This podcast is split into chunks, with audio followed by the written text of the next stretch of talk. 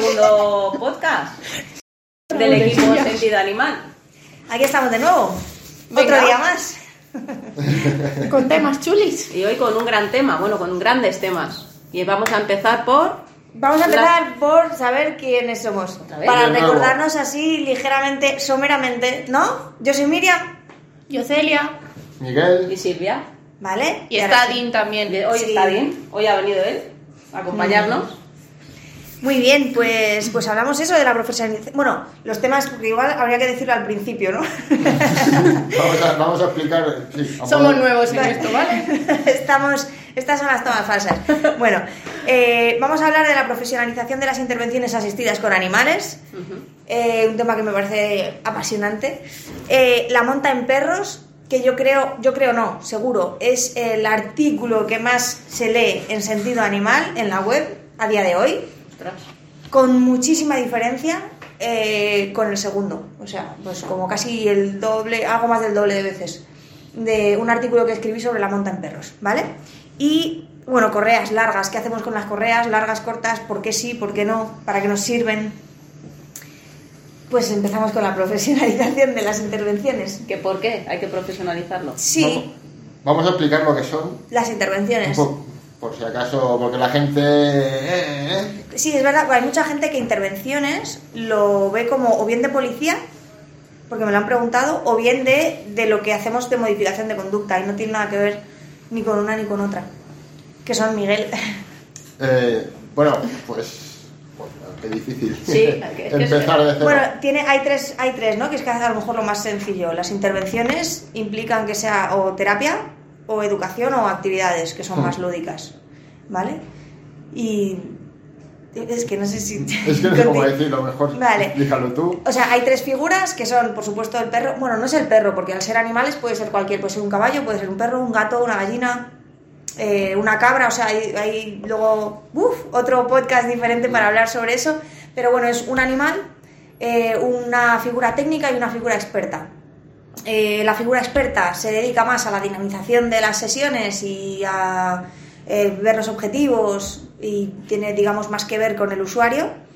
Y la figura técnica, pues más con el perro, el bienestar del perro, bueno, del animal, eh, su adiestramiento en su caso y, y, y- y poco Sí. más. Si es quien está tocando en nuestro caso al perro, porque todo lo que hacemos ahora mismo es con perro.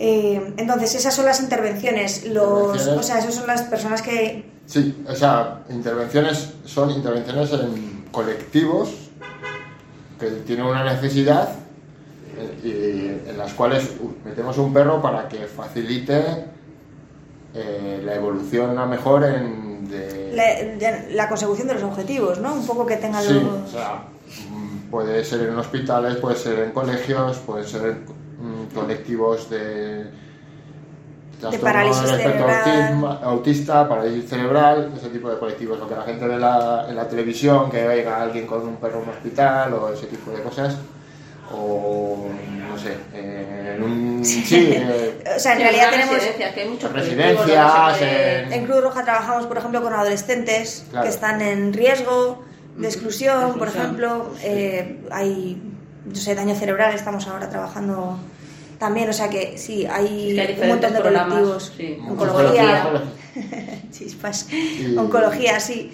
Eh, Eso, pues que la gente piensa que es coger tu perro, acercarte al sitio al donde es y, y que lo acaricien y que es divertido todo, cuando en realidad es un, Hay un un trabajo asunto, un trabajo y un montón de, de preparación antes. Claro, es que se preparan las sesiones, a lo mejor una actividad, incluso una actividad, hay que prepararla. Porque no es llegar allí a hacer un juego con el perro, no. O- También tiene, aunque sea unos mínimos objetivos, una actividad siempre tiene unos objetivos que se han preparado antes para hacer esa actividad. no Pero tiene una evaluación, pero tiene unos objetivos, eh, por algo lo haces. Claro, por algo lo haces. O sea, tiene que tener una formación el perro, tú y, y un trabajo detrás de lo que vayas a hacer. No es llegar y decir, ala, aquí he venido yo con mi perri. Hay muchos cursos de fin de semana o hay, hay gente que directamente, gente incluso que se ha apuntado a nuestros cursos que ya estaba trabajando previamente con los perros, con sus perros. Eh, yo, por ejemplo, cada vez que vamos en Atempace, por ejemplo, siempre me comentan, ay, pues es que tenemos unos perros, no sé qué, nos los vamos a traer. Que en realidad no los llevan o que alguna vez los han llevado, pero que es verdad que no es solamente vengo, traigo a mi perro, mm, jugamos y nos marchamos, ¿vale? Que hay que ver muchas cosas. Entonces, ¿qué creéis? Por ejemplo, para la parte técnica, que es la parte de, de poder llevar al perro.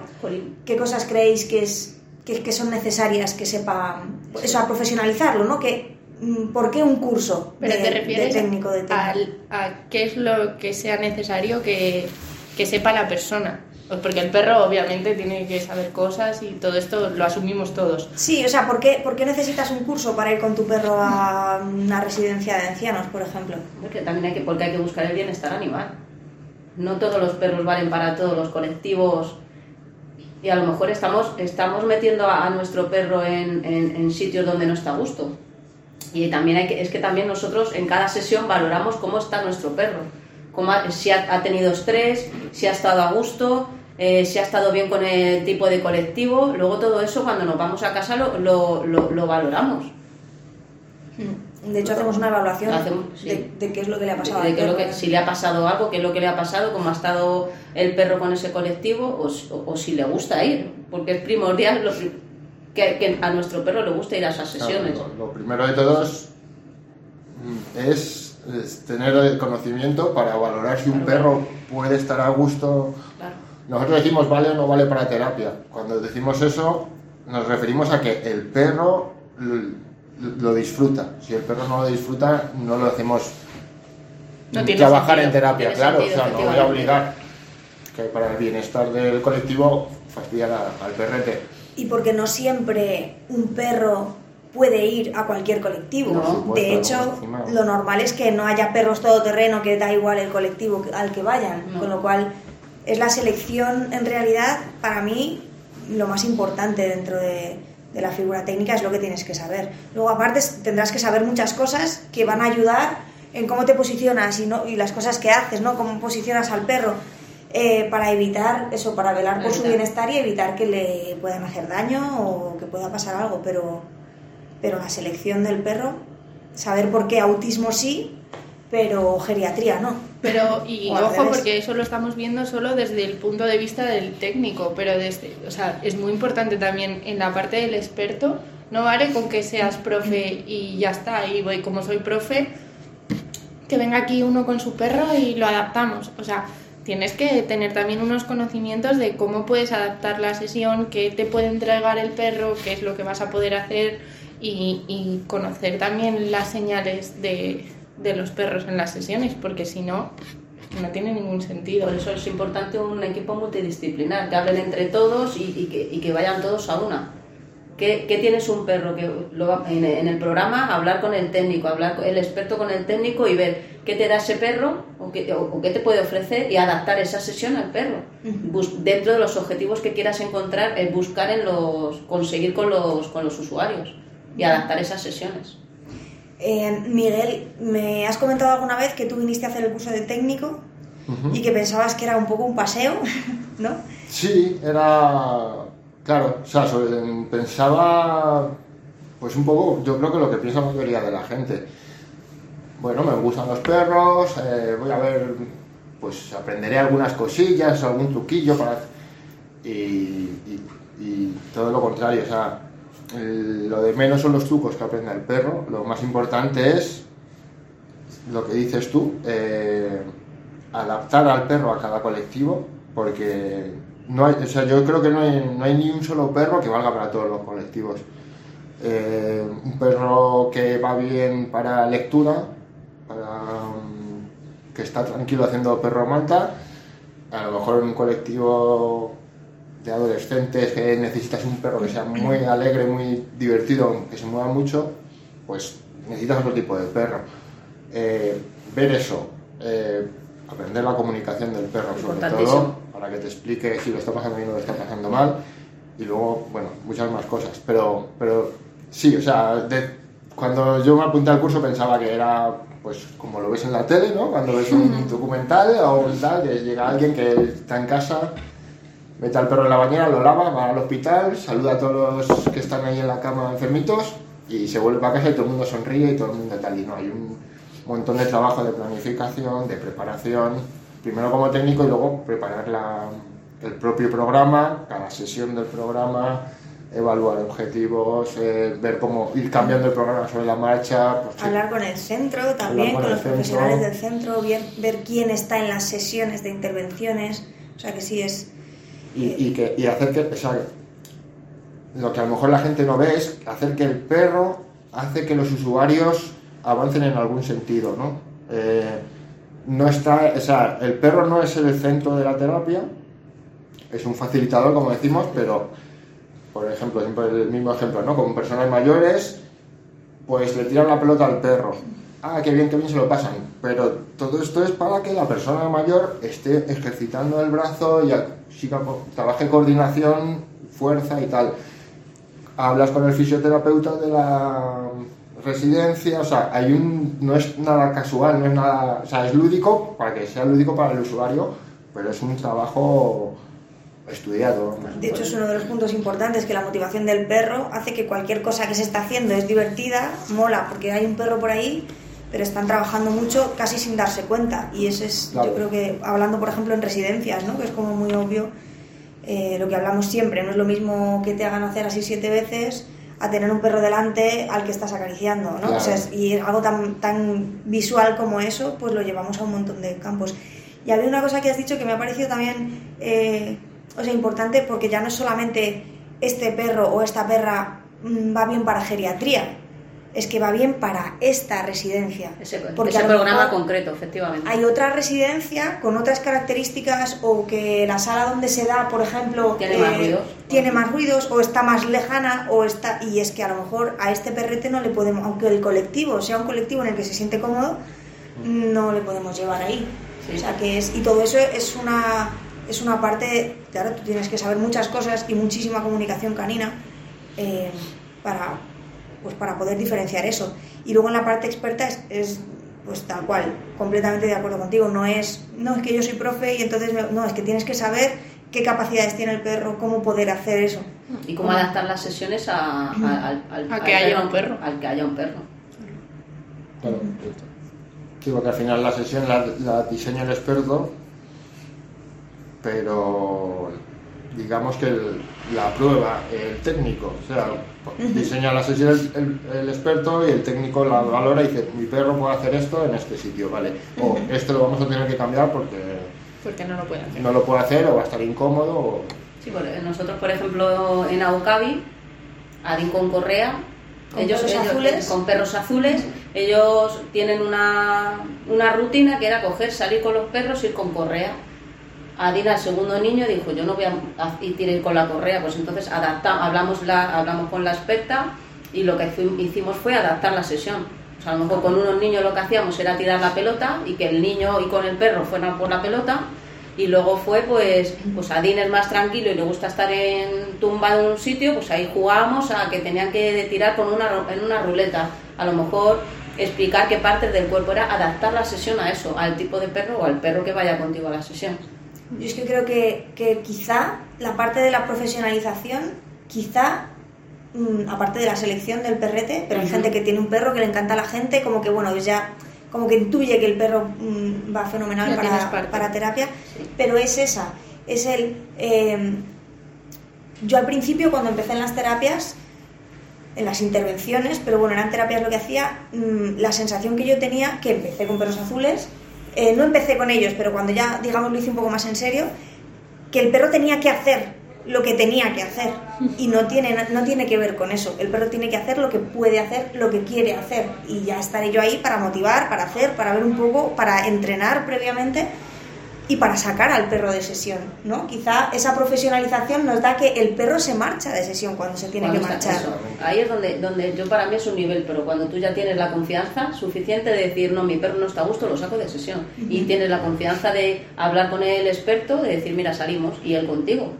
Porque él también, es la- eh, justo ahí es para lo de profesionalizar esto. Que el experto, lo que hablabas, Celia, que, que, que lo sepa también y sepa observar al perro y diga entre los dos, decir, mira, vamos a sacar al perro de sesión porque es que no puede estar aquí porque está incómodo. Mira, a mí una parte que me parece súper importante de la profesionalización es que si tú no te has formado y vas a ser experto de esto, crees que el perro puede hacer prácticamente cualquier cosa y no pasa nada. Y, y ni lo va a sufrir ni, ni nada de nada. Y sin embargo, cuando te has formado, eh, te das cuenta de que hay una actividad que tú habías planteado con un perro que es totalmente innecesaria que el perro esté ahí. Y dices, ¿para qué voy a meter un perro aquí en esto? Que el perro esté ahí tumbado, que no me hace falta. Y luego, en otro ratito, ya sacaré al perro en algo que realmente me va a dar pues, la consecución, o sea, el conseguir los objetivos o lo que sea. Pero para eso precisamente es indispensable la profesionalización, porque si no es como que esté el perro todo el rato, que esté todo el perro Totalmente. todo el rato, que haga cosas, que haga cosas. Que no tiene que hacer cosas, y simplemente con, con- con que esté ya es una motivación, porque todo la sesión la enfocas a eso, a que está el Hay perro ahí. programas y programas, Hay programas, pero, claro. pero hay muchos programas que se puede tener al perro estando Sí. Haciendo lo que quiera o a lo mejor un poquito controlado, pero, pero de verdad totalmente libre o Libre, es que muy y está, te está aportando muchísimo esa espontaneidad que tanto hablamos, que contamos en los cursos y luego resulta que se la estamos cortando. Mm, Entonces eh, eh, creo que se les puede dejar mucho más libre y que efectivamente según vamos evolucionando y según van evolucionando las intervenciones, porque al final vamos todos evolucionando, pues unos con, hace más tiempo que otros, pero todos un poquito a la vez, nos damos cuenta de la importancia de que el perro sea perro y haga lo que quiera hacer. El otro día Lima y Luna estuvieron jugando con la pelota y tirando de una cuerda en una sesión y pues estupendo. Porque era, o sea, bueno, pues obviamente conseguimos también los objetivos que pretendíamos, ¿no? Esa es, mm, y bueno, ¿lo podías haber conseguido de otra manera? Sí, pero ¿cuántas cosas nos dio precisamente el ver a las perras jugando y, y su comunicación, ¿no? También Y luego a la vez que evolucionamos nosotros como técnicos o expertos, eh, evolucionan ellos. ¿Sabes? Es que eh, de cuando Adin y yo empezamos a todo esto, las sesiones que hacíamos, a las sesiones que él o en conjunto hacemos ahora, es que no tiene nada que ver. Es que eso es una y pasada. lo disfrutas, lo disfrutas, ver que él entra y hace, pues como que hace la sesión. Claro que vamos con unos objetivos y sabemos lo que tenemos que hacer, pero es que él lo disfruta. Y si ya le ves ahí disfrutar, ya los demás disfrutamos muchísimo más. Sí, eso es otra cosa que con la experiencia también coges. Sí. Que, que aprendes a relajarte. Ay, no ir En- tan rígido. En el trabajo, o sea, en la, en la sesión. Sí, que no todo el rato es, es- Claro, es- estás es premiar. es- preocupado y estás preocupado del objetivo y, y que a lo mejor no se puede hacer la actividad entera en la hora y te quedas un poco pero bueno lo dices bueno es más, vamos a relajarnos está- estamos con el perro hasta aquí hasta allá el perro se lo pasa bien el perro se me despista pues perdemos cinco minutos eh, ya está no pasa nada Es que al final no no vamos a es meter perder. estrés en todo esto porque se Exacto. trata de todo lo contrario se trata de que está. la cosa sea Claro, porque no sería perder tiempo, es invertir tiempo en que, en que todo es- esté mejor, porque el Claro. perrete y nosotros vamos a estar más cómodos. claro Yo el día que me di cuenta que estaba haciendo intervenciones, de verdad, fue el día que me agarré a mi perra en una sesión y me puse a jugar con ella, a hacerle cositas mientras estábamos esperando y estábamos tan tranquilas, tan relajadas y, y cómo fluían las cosas, ¿no? Porque previamente a eso, antes de con Sasha, yo estuve trabajando con otro perrete eh, que, que era una pasada, un golden preciosísimo, una, la envidia de goldens, la verdad. Eh, era un, un perrazo y yo, yo andaba muy preocupada siempre porque las cosas tenían que salir bien. Mm. Y el momento ese de verme con, ya con Sasha, tranquilas, jugando, haciendo eh, tonterías, ¿no? De por aquí a la perra, pues que me hacía también, a eso se apoyaba y, y fue como, es que, es que ahora, estoy, ahora estamos trabajando y no tiene nada que ver con el trabajo ese rígido que teníamos que hacer o, que, o esa tensión de... de yo, me, yo recuerdo a Luz de Perros Azules diciéndome, sal de la sesión. y yo, "Mm, como salga no me vuelve a llamar, ¿no? Es como- y ella me dijo que iba a ser al revés. que si no sales, igual no te llamo. Claro. Vale, o sea que, que sí, desde luego es un, es un es un placer cuando estás a gusto, cuando ya tienes esa confianza, es un placer estar ir y decir vamos a hacer terapia, lo que sea que vayamos a Lo hacer vaya a va a estar, va a estar bien.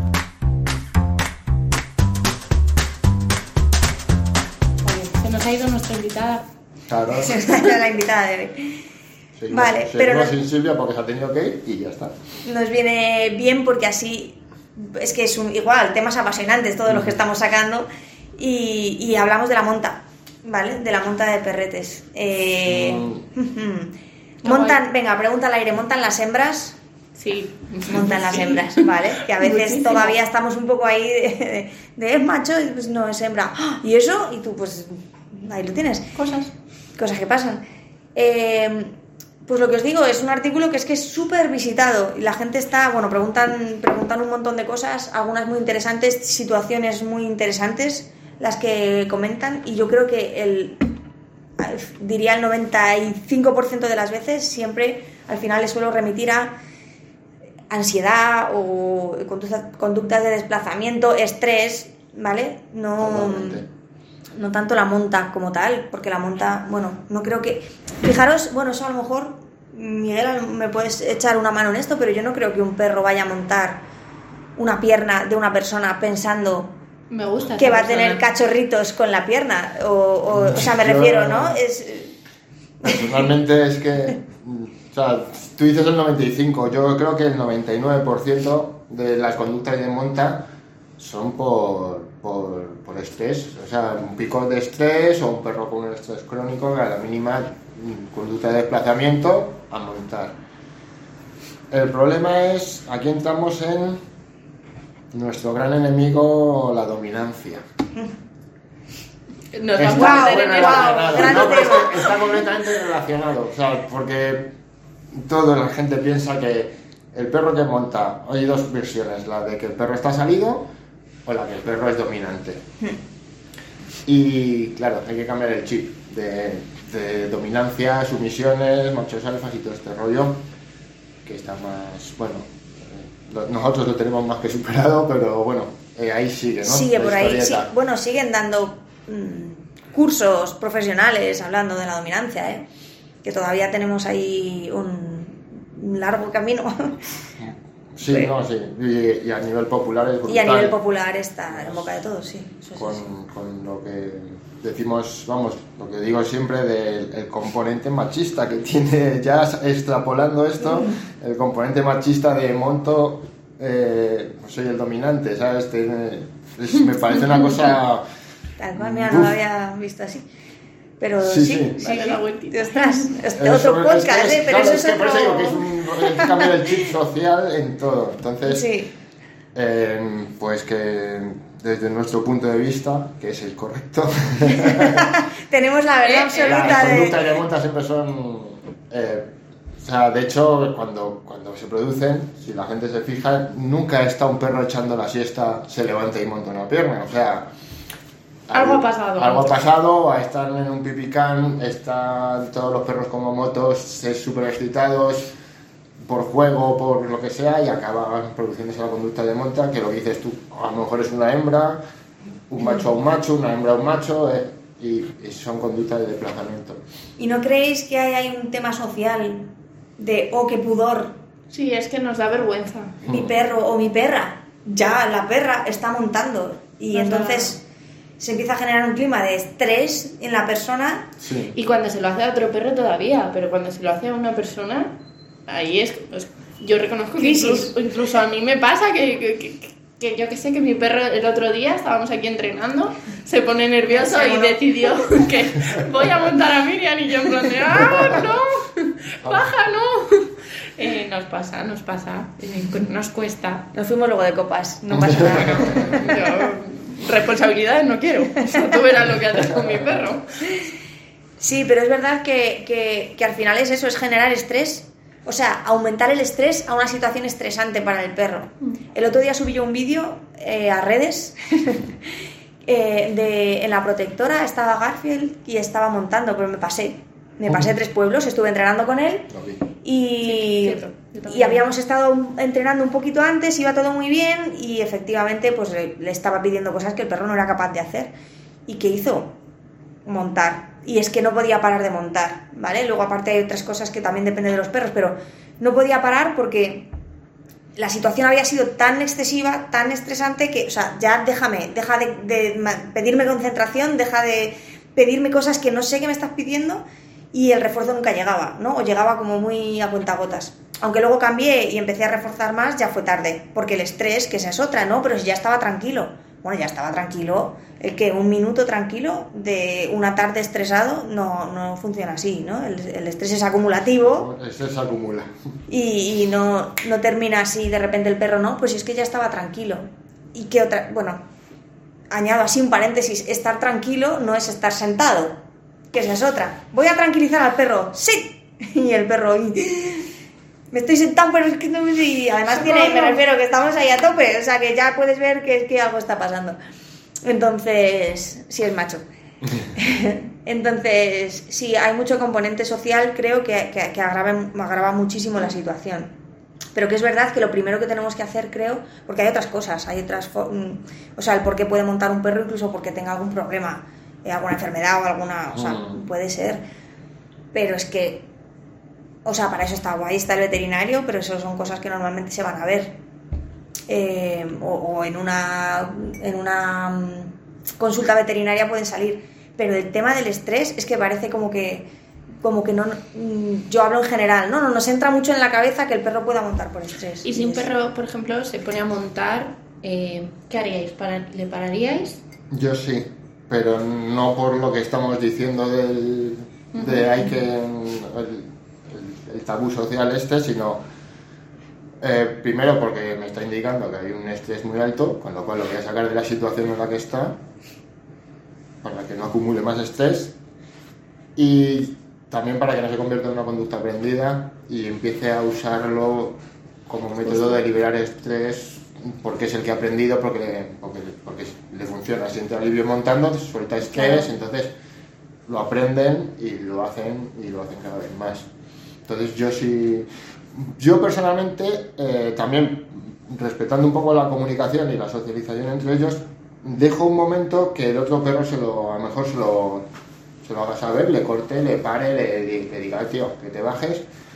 Pero si no, enseguida sí que voy, le quito. Y en cualquier caso, cuando, se, cuando deje de hacerlo, siempre me lo intento llevar de la, de la situación en la que está. Una de esas conductas autorreforzantes Hmm. que nos vienen fatal, que son Claro, pero- autorreforzantes, pero... Que es, en el fondo es lo mismo que, que comerse la pata de la silla. O sea, que es, un- es una manera de liberar estrés y que como lo libera, pues se hace autorreforzante. Pues, y lo repiten Y y, lo eso repiten. que esa es, es otra, ¿no? Las conductas aprendidas, que hay muchas veces que por poquito estrés que tenga ya, Ya empezamos a generar la conducta. claro. Y tenemos, y cómo, y, y para trabajar eso, bueno, yo, la pregunta es si les retiramos, yo les retiro con mucha tranquilidad. O sea, lo que, lo primero que hago es estar yo tranquila y, y aguantar y esperar y a lo mejor tocar, relajar, calmar. Y normalmente se suelen bajar rápido, no, no están tres minutos eh, montando, es bueno pues unos segundos. Eh, si vuelven a subir, o sea, vuelvo a hacer una y otra vez la misma, la misma acción y lo mismo, o bien le saco o bien algo de olfato, o sea, algo rápido que, me, que pueda ser, porque por ejemplo en Cicam el otro día no había, o sea, la situación era en general, era, es, es el entorno, entonces, bueno, pues te voy a poner algo de olfato que, que no te puedo llevar a ningún otro sitio, o hasta llegar al, al patio donde estaba, me vas a montar cinco veces de aquí al patio, entonces voy a ver si bajo un poquito el nivel de ansiedad que tienes, de, de estrés, y luego pues comida, comida, comida, comida, y llegamos y ya paramos y relajamos otra vez. O sea que, mm, pero vamos, es que es relajación, mucha relajación y observar, porque ¿por qué a perros sí y a perros no? Pues porque habrá algunos perros que a lo mejor le están generando, pues que se mueven más rápido o que, yo que sé, que tienen una forma diferente de, de jugar, por ejemplo. Sí. Sí, pues eh, de todo. De- de Pues, todo. Sobre todo en un parque que haya habido una perra que en celo, que ha paseado por el parque, haya dejado un olor y ya todos los perros están un poco más excitados. O, Y la monta de, de la monta de macho a hembra, como la de Es hembra una monta macho. normal. Ah. No, de- de- para, La tener básica. cachor- para tener cachorritos, que también existen, ¿vale? Em, No, prohibidas. ¿Eso cómo lo, cómo lo gestionáis? ¿Cómo lo trabajáis? ¿Qué es lo que... mm, No sé, ¿qué le podemos decir a la gente, no? Porque al final tenemos un perro entero, está sin castrar, y obviamente, pues cada vez que hay época de celo, que más o menos son un par de épocas al año, pero bueno, puede haber celo durante todo el año, eh, pues los perros se vuelven un poco locos. Algunos pasan Mm. y otros, mm, ostras, no, no pueden remediarlo. O sea, yo tengo el caso de mi perro, por ejemplo, cuando hay alguna en celo en el edificio que digo, no, ¿por qué? No, no puede ser. Espera, Le voy a, voy a cerrar. Un segundito.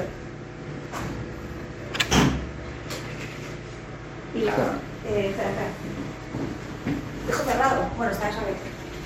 Espera, abrimos- la puerta no se ve, ¿no? Pues la abrimos para que no haya eco. Esto lo cortas. Sí, sí, lo corto, lo corto.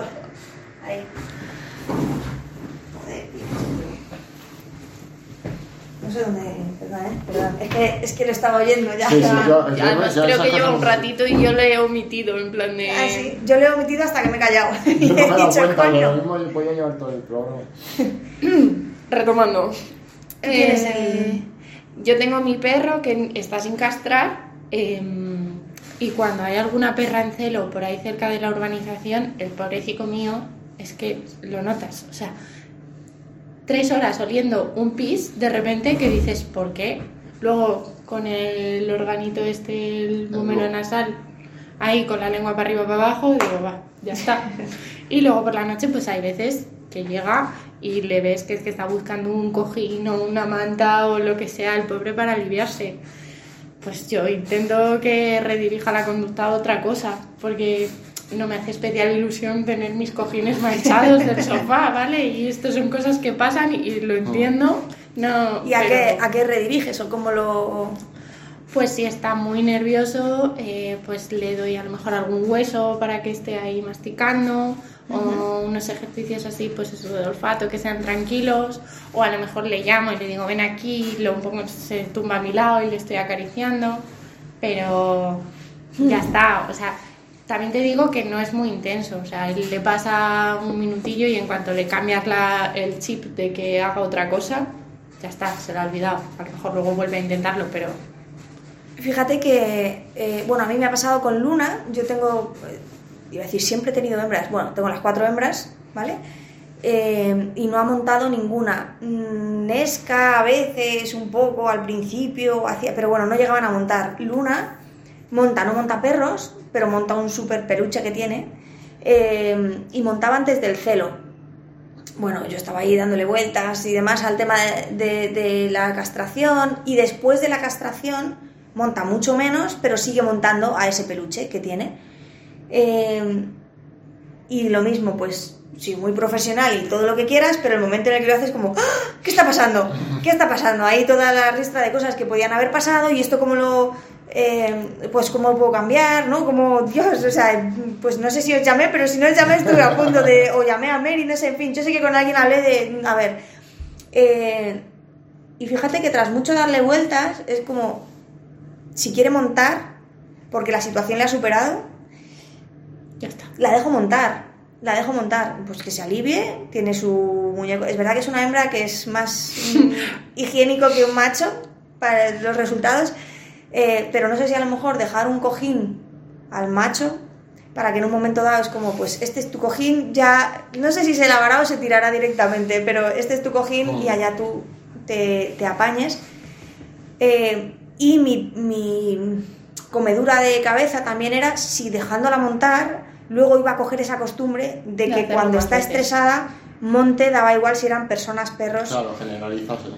De momento no lo ha hecho. Es verdad que, que son momentos, pues porque a lo mejor, pues ahora que estoy empezando a llevar las intervenciones, que es algo también que tengo que, que valorar, pero eh, cuando está muy cansada, cuando lleva mucho tiempo fuera de casa, no ya tanto en la intervención, sino que a lo mejor pues es un día muy largo, yo me la tengo que llevar, trabajamos un par de, o incluso sin trabajar en intervenciones, venimos aquí, pero llevo todo el día fuera de casa con ella, sí que cuando vuelve, vuelve un poco como una moto y monta. Eh, entonces, estoy observando, aprendiendo también un poco, por lo menos con ella, eh, toda esa parte de, de generalizarás o no. Entonces, o sea, no sé, pero lo pregunto un poco, el dejarle montar en situaciones, pues a lo mejor que tenga cosas concretas, tu oso, tu mm, cojín, ¿sabes? O O sea- si eso a lo mejor es un poco jugar con fuego. Yo creo que es que también nos entra en debate, perdón, porque te voy a cortar otra vez. No, no, no, tranquila. Nos entra en debate un poco, no sé si lo estábamos hablando en este podcast o en el anterior, tengo un cacao. Eh, cuando decíamos lo de que... No, era... Esto me lo cortas. Jolín. Bueno, no pasa nada. Sigue, Miguel, que yo me... Que, no sé por dónde que iba. no te corto. Ay. No, que lo que decía era em, que entra más en conflicto con... Ah, era lo de los pises.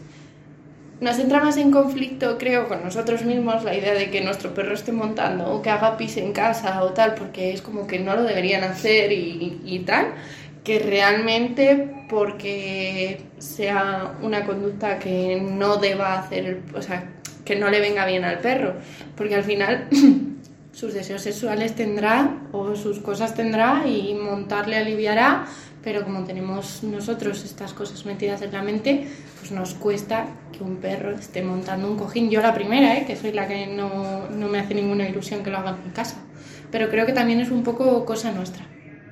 Y al final reprimimos un poco eso. Sí, eh, claro, Esa es que claro, lo, que estás contando tú al final es una excitación por haber olido el- mm, feromonas de, de- de un, de un pito una perra en celo, entonces es muy, muy conducta sexual, pues oye, pues, eh, pues, Claro, eh, claro, o pues sea, mira, pues lo que dices tú, pues un cojín y, y te alivias y te quedas a gusto, amigo. Otra cosa es lo que dices tú, que por acumulación de estrés... Diferente. que también me parece bien, aunque a lo mejor lo rediriges a un hueso y a lo mejor y, y ya está. El peligro es lo que decías, la generalización. Que a lo mejor. Estoy viendo, de momento no, pero estoy ahí muy pendiente para ver qué pasa. Porque lo hace muy poquito, ¿eh? reconozco, pero lo hace mucho menos de lo que lo hacía. Eh, os pregunto.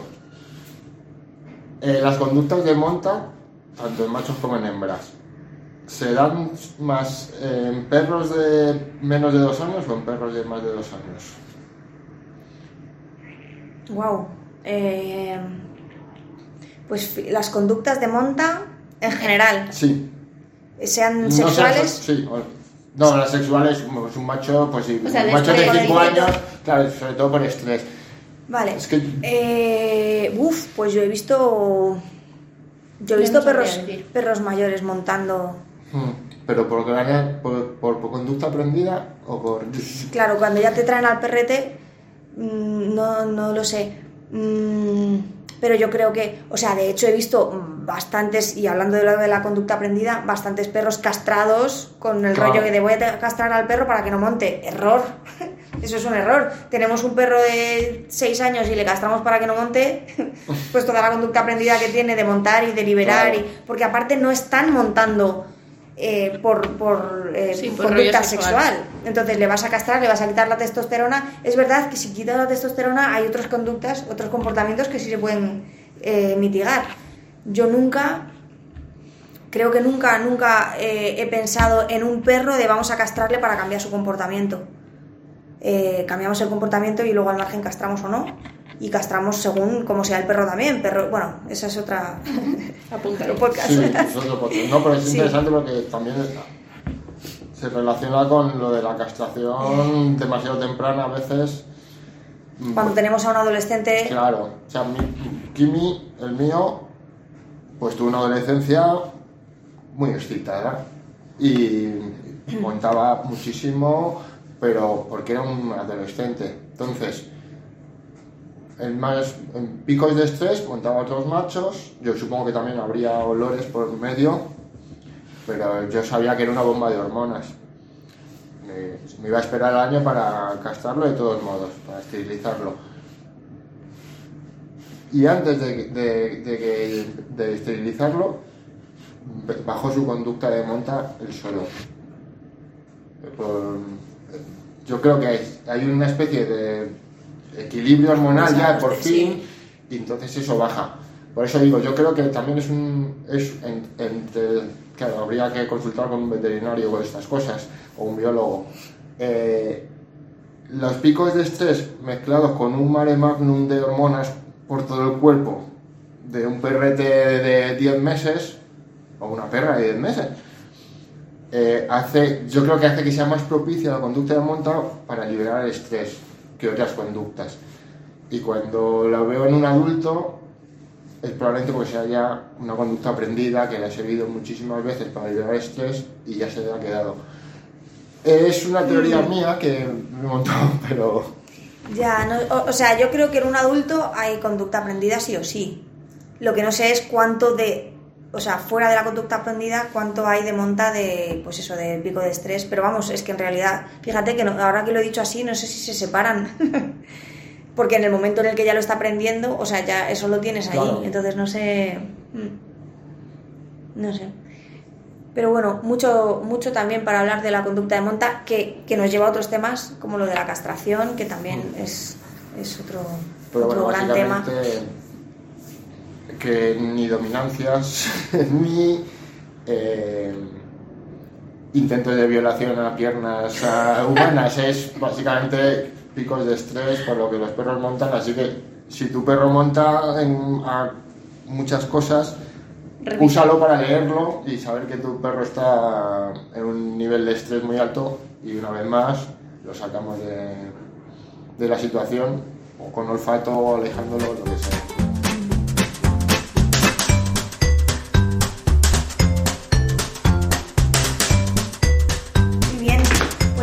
Al siguiente Más- tema. Más temas. Yujú.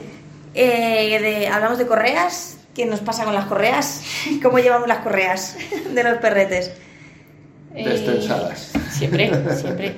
Destensadas en. Yo decía en forma de U, en realidad es en forma de J normalmente, ¿no? Así. Sí, destensadas. Entonces, correas muy cortas. No. Lo que nos hace es que tenemos al perro que está tirando todo el rato, obviamente, porque, porque pues como cuando yo, yo siempre digo, es como cuando, vas, cuando yo iba de la mano con mis padres, claro, nada que quería hacerles tiraba, porque son dos brazos rígidos, ¿no? Hay muy poquito margen, pero si, bueno, no iba de otra manera, iba de la mano o iba suelta. Pero, pero sí que es verdad que es eso, a nada que quería hacer, pues ya me estaba tirando mi madre. Si yo estaba mirando a otro sitio, o sea, por, por la propia inercia que estaba llevando, es que aunque solo sea por eso, y lo único que hacía eh, es girar a mirar algo, es decir, eh, no había ningún problema. Obviamente no comparo eso porque tenía muchos tiempos de salir, muchos tiempos de jugar y muchos, o sea, no, no es lo mismo que un perro, pero sí esa imagen de, de es que aunque no quieras, ya estás tirando y aunque no quiera el perro, ya está tirando el perro. Entonces, eh, sí, Sí, para claro. mí correas larguitas, de Eh, dos metros, tres, tres metros, me parecerían bien. Yo lo que dices tú, o sea, l- las correas hipercortas, no. Eh, sí que... Obligatorias para ir en el metro, Hipercortas. así, pero así. No me acuerdo cuántos centímetros, yo me la compré y Serán de dije, 50 o centímetros, sea, es me imagino. tener al, al perro, sí, pero que con el mango, digo así porque yo tenía el mango Claro, este, sí, ¿sabes? justo. O sea, es el mango con, con esto. Pues, o sea que... Sí que, eh, mm, claro, yo vivo en la ciudad, Miriam vive más en más en el campo. En el pueblo, En el pueblo, pueblo. ¿Sabes? Eh, sí que es eh, hay un problema que es eh, eh, la zona por la que estás transitando. Eh, yo cuando, voy- cuando vivo en el parque llevo la correa muy, muy larga o suelto, según sea la hora, que se pueda llevar suelto o no. Pero cuando vuelvo, a lo mejor tengo que pasar por calles más estrechas, con más gente y tal. Tengo que eh, tener una correa más corta, mm, pero no hiper corta, sino que tengo que acortar la longitud de, de la correa. Entonces, también hay- se tiene que adaptar un poco al, al entorno en el que estás. O sea, no puedes... Mira, antes que hemos hecho, hablando de intervenciones, a lo mejor con ciertos colectivos de intervenciones, no puedes ir con una correa de 10 metros porque a lo mejor el perro es un poco invasivo y la liamos. Eh, que, bueno, la mayoría de veces trabajamos con los perros sueltos, pero eh, es un poco eso, ¿no? También adaptarlo al... Lo importante es que es- esté destensada. Al final lo que importa es el manejo. A mí, yo a veces voy con una correa de 2 metros, a veces voy con una de 3 y a veces llevo una de 10. O sea, no, no siempre llevo la misma correa, pero sí que me parece esencial que manejes la correa de la misma forma. Lleves la de 2, la de 5 o la de 10, que es yendo destensada, y, y dejando al perro oler, pero también teniendo un, eh, no me gusta la palabra control, pero sí un, un Control. tope, Sí, sí, un final, sea, control Sí, de, un de- control de la situación, de ¿no? hasta Control dónde puede acceder el perro y hasta dónde le vas a dejar llegar a oler o, o lo que sea, ¿no? Es, hay que ceder por ambas partes. Yo cedo en que huelas cosas y que vayas por ahí a tu rollo, tú cedes en que no me vas a ir tirando para oler 50.000 cosas. Entonces, pues hay que llegar un poco ahí a un acuerdo. Lo que pasa que a mí últimamente es cierto que genial que están cambiando las cosas y la gente va con correas más largas y todo esto, pero van con correas más largas igual que si fuesen con la correa cortísima, que es con el perro tirando en la otra punta y, Claro. y dando los mismos tirones. Entonces, de nada me sirve que lleves una correa de 3 metros o de 5, bueno, sí me sirve porque tu perro va a poder oler ah, por lo menos alguna cosa más, pero al final va tirando del mismo extremo igual y tú te vas poniendo igual de nervioso con tu perro. Entonces, ya no tanto que lleves 5 metros de correa, sino aprende a manejar A una manejarla. correa y luego ya ponle los metros que quieras. De todas formas, hay muchos perros que con correa corta tiran, le pones correa más larga y dejan de tirar. Sí, también. Porque a lo mejor lo que no, no querían salir corriendo, querían oler efectivamente, Claro, ¿vale? sí. Y tener un poquito más de tiempo para oler mientras tú das cuatro pasos y que de la otra manera no podías. Claro, o sea que... claro, una correa corta que no demas- o sea, no lo que decías tú, la del metro, no demasiado corta, tiene una correa corta. Y las correas, ahora que dices, de repente me ha venido la imagen, el otro día vimos a un perrete cerca de Atempace cuando estábamos en intervenciones, una preciosidad de perro que tenía eh, estas correa collar, ¿no? Corre- te- Sí, co- eh, es mm, eh, Este es que te- inventado por Satán. Es, es un bozal que va unido al collar y que se engancha a la correa del bozal. Que es un bozal cuando- antitirones unido al collar que el pobre perro eh, o sea, iba como un robot porque no podía ni, ni girar la cabeza. no podía ni girar, de hecho estábamos con los perros y es que no podían mirar, ¿vale? Y es, Pero claro, así no tira. es tremendo. Así Funciona, no tira, funciona. claro, porque le puedes romper el cuello en cualquier momento y el perro lo Sí. sabe, entonces no tira. Eh, de todas formas, a mí me parece un invento, no sé a vosotros, las que son estas de varios enganchitos, que no me acuerdo cómo se Las de llaman. multiposición. Esa, las de multiposición. No sé si se llama así, pero queda guay. Pues Sí. esa. Sí, creo que me suena. A mí me, me- me suena bien, o sea que está guay. Y, y me parece un invento por eso, porque puedes, además, eh, clientes, ¿no? Gente que no quiere llevar la correa muy larga, pero es que hay momentos que ven la utilidad, entonces, vale, pues tienes esa posibilidad. Te lo pones largo, te lo pones corto. Yo la, yo la llevo así. De hecho, es tan sencillo como si tienes una correa más o menos larga, que le añades un mosquetón a la- al, al asa de la correa, como digo yo, y puedes volver a enganchar ese mosquetón en el collar, en el arnés del perro y, y lo tienes menos Te la mitad la de mitad. distancia, que es como funciona yo.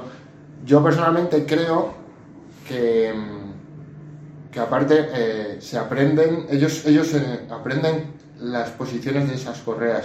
O sea, yo creo que Kimi sabe cuando está a media, a media longitud, a longitud corta, que también lo puedo llevar, o en longitud larga. Entonces sabe que puede alejarse 3 metros de mí sin que le bloquee porque se está yendo demasiado lejos. Cuando estoy en largo sabe que puede ir a 5. Y, y yo creo que sí se aprenden las un poco, bueno, en- a cuánta distancia de manejo estoy sin que se tense esto. Por eso digamos las flexi. Eh, y, decir, ¿y las flexi? las correas, bueno, las flexi, sí, como... A ver, es que precisamente con las fijas lo que les hacemos es súper sensibles, o por lo menos como trabajamos nosotros, es hacerles hipersensibles a, al, al notar la tensión. En, si estás notando tensión, esto se va a parar, así que deja de andar porque no, porque no ¿Cuánto vamos a salir. Entonces, al final, ellos en cuanto notan una mínima tensión de que ya no está esa correa tan suelta, ya están anticipando que seguramente nos paremos y van a dejar de tirar. Em, con la flexi mm, no tienes eso, tienes una tensión continua todo el rato. Entonces, y además lo que está aprendiendo hecho- el perro es que con esa tensión va sacando más, Eso es, más porque cuerda. anda que no hay el, pero para, y, y le das otro medio metro, y Claro. para, y otro medio metro más. Entonces es como genial, cada vez que tire, esto avanza. Claro. Entonces vamos a... O sea, que son súper guays si funcionasen de otra manera, porque son muy cómodas para la persona que Sí, lleva al perro. sí. De hecho, yo Pero- hay gente que le he enseñado, la bloqueas y tienes esa distancia. Pero bueno, es- es- pasa un poco el problema de lo de antes. Cada vez la estás bloqueando a una distancia distinta y el perro no va a aprender nunca cuánto mide esa correa. Y entonces, "Uh, voy, voy, voy, voy, voy, voy, ya que se Siempre suelto. intento ir al final, claro. Siempre intento ir hasta el final, Claro. porque sé que eh, A ver existe. si son 3 metros, uno o... Y que también tam- te cansas, quiero decir, al final tienes la correa que va dando cuerda y dices, mira. Claro. al final son cañas de pescar. Que hay perretes que lo llevan bien. Hay algunos perros que, que sí que van medianamente bien con flexis, pero muy pocos. Sí, yo supongo que al final a la fuerza ahorcan, ¿no? Claro. Eh, o sea, pues al final se acostumbran. Hmm. No lo he visto muchos, ahora que lo estás diciendo, estaba intentando... yo sí, o sea, yo seguro, sí. Yo sí seguro que he que sí. visto sea, algún eh, perro eh. de estos grande que va ahí tranquilote y va con una flexi. Hay gente que la lleva más o menos bien, ya te digo, y sobre todo es, lo que- cuando lo he dicho antes me he acordado, o sea, el gran peligro de la flexi es el, el, el pescar al perro, o sea, que estás a 5 metros y tienes que venir. Tiro, cojo carrete, tiro, es- yo veo a la gente haciendo eso por la calle y me digo, pobre perro, el perro yendo hacia allí. Sí, que además esa es otra. de- o sea, luego generamos miedos y o sea, hay un montón de cosas asociadas. No es solamente que esté tu perro, que le estés tirando, es que hay cuántas cosas estás asociando o está asociando el perro a ese momento Claro, de claro.